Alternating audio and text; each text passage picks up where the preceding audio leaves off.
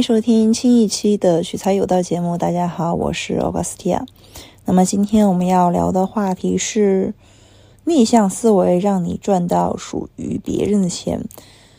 这一条其实是我在看了查理芒格，对，也就是在前几天逝世的一位非常非常伟大的投资人，他的一个思维方式。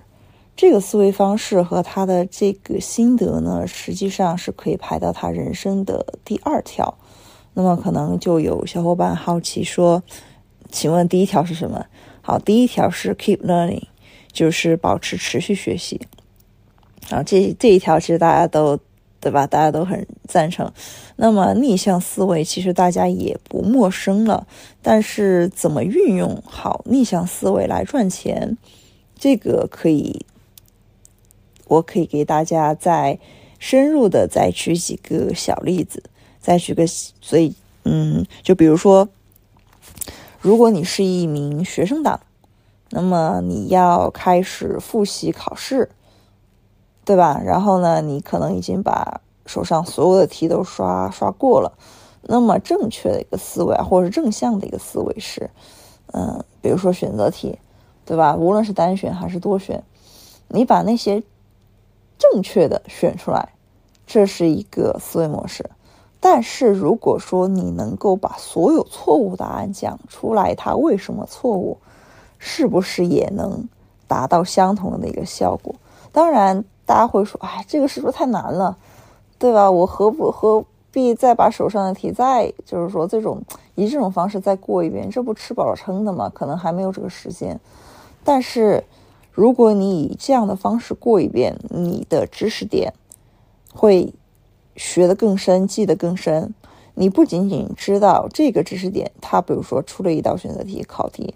它为什么就是正确选项为什么正确？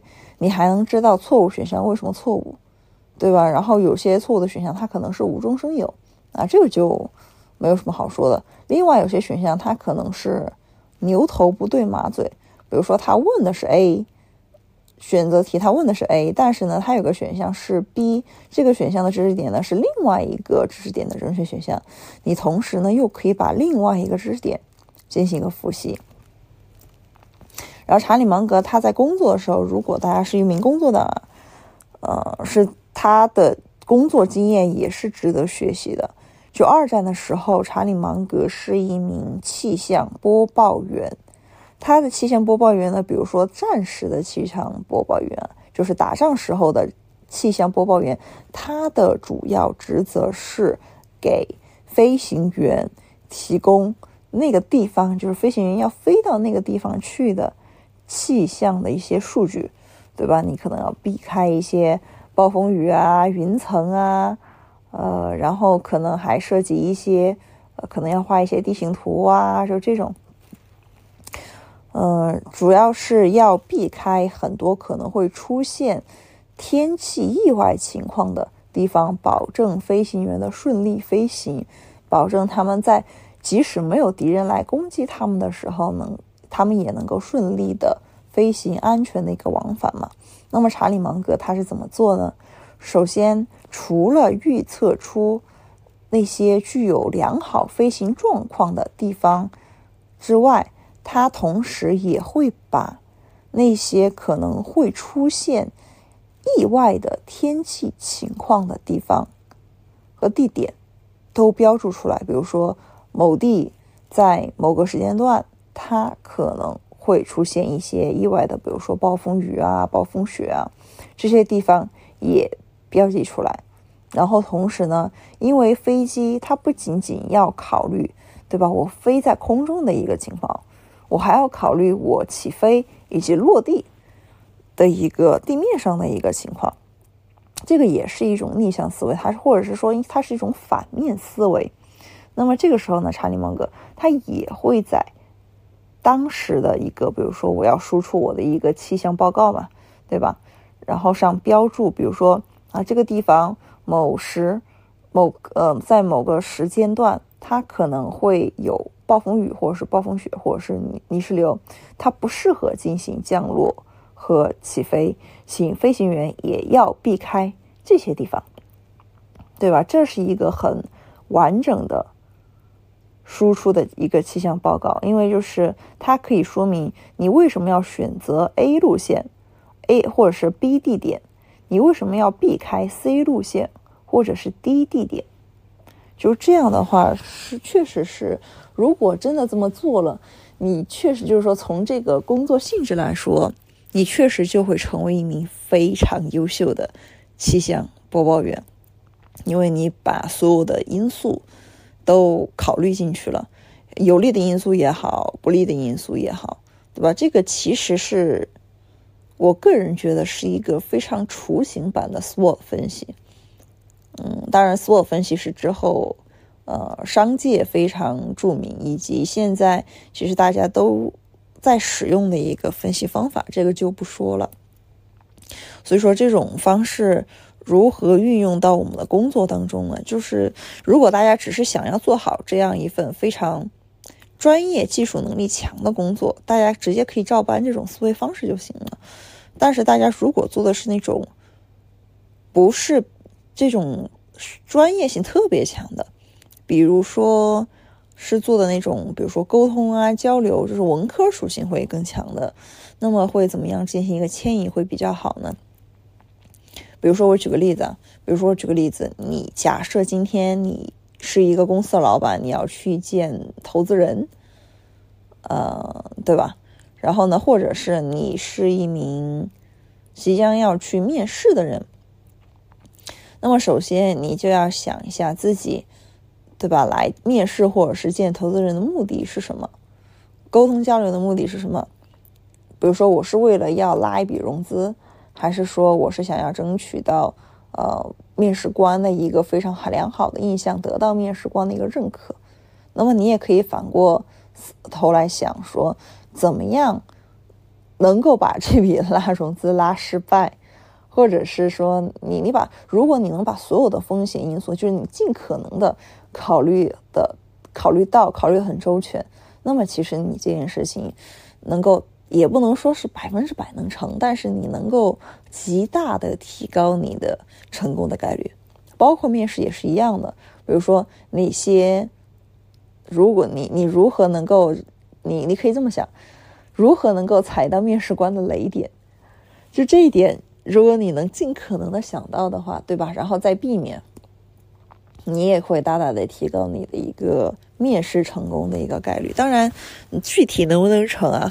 有一部分的话还是要看运气和缘分，这个我不否认，我不否认。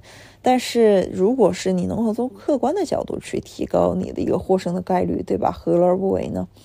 而且很多时候，我们从失败当中的话是会去。呃，汲取到很多的经验的同时，逆向思维还可以怎么做？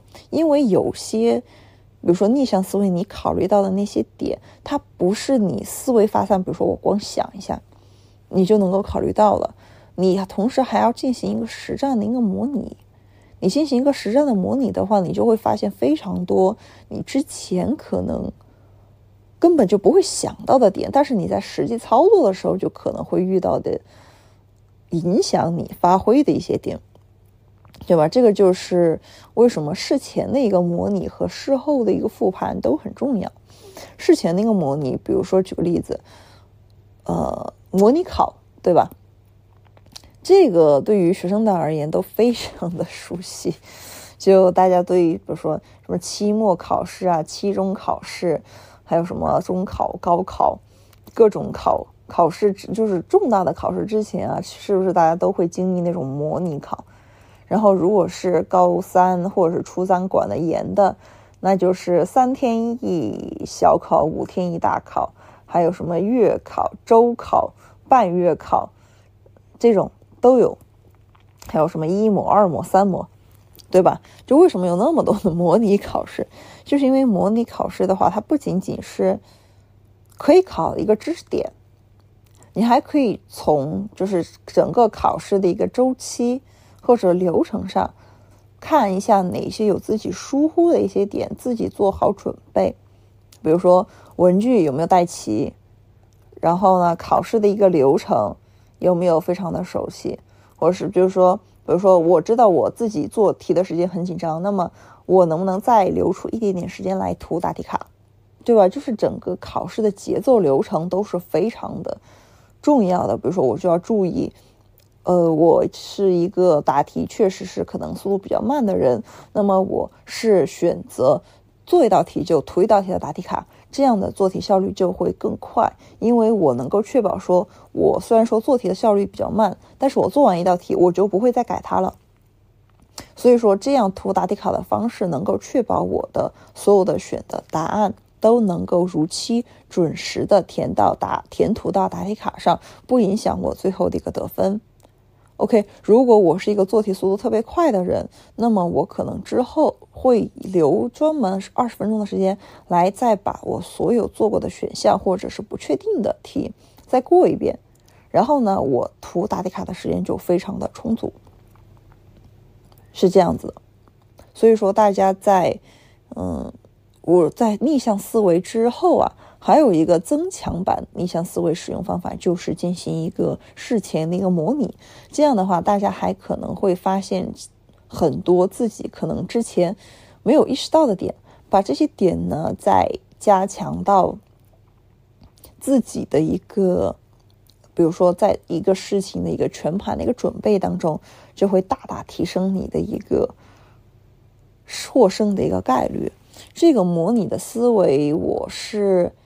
听我一位，当时我还在上学的时候，一位非常聪明的男性同学，对他也当时也分享了他的经验，因为他当时是怎么知道这个事情？他也是从其他地方学的。他是从哪里学的呢？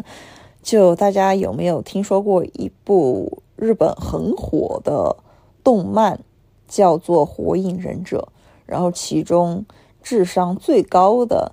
那一位动漫人物好像叫做奈良鹿丸，他在某一次大战当中，就是战争啊战斗当之前，他就说过，当他要去策划一场，就当军师一样，本身他也是一个非常才能非常得到认可的军师，非常有才的军师，他他就说。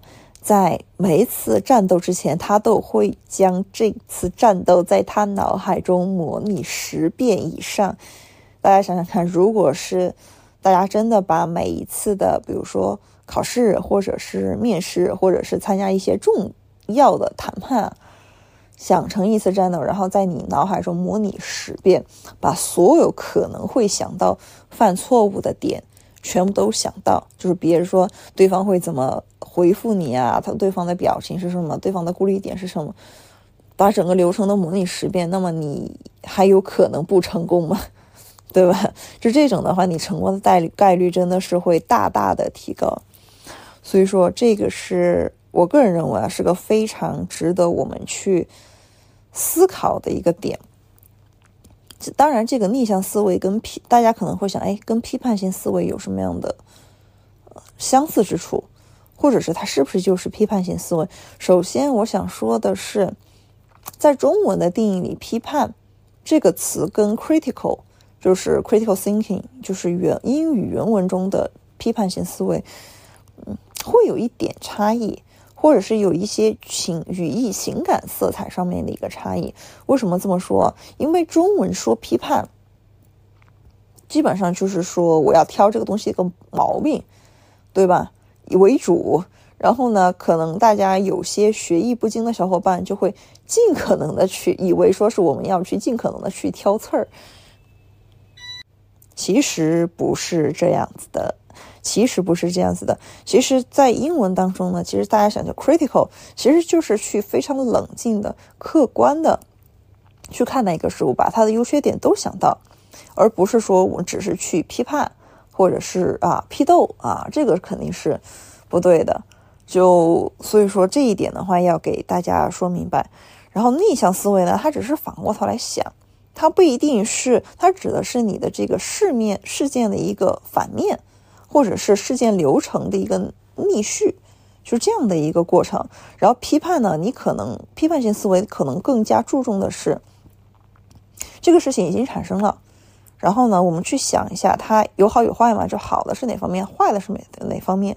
就优缺点，就是它其实是两个维度，两个维度思考方式的两个维度，或者是两个方呃两种不同的方式，是这样子的。好吧，那今天就给大家介绍到这里。这一集教给大家的是逆向思维，希望大家听完这一集之后都能够学习到这种思维方式，并在生活当中进行应用，而且。我也希望大家是在事物的方方面面都可以进行运用，这样的话你才能够炉火纯青的掌握这种思维方式。好，谢谢大家，我们下期再见，拜拜。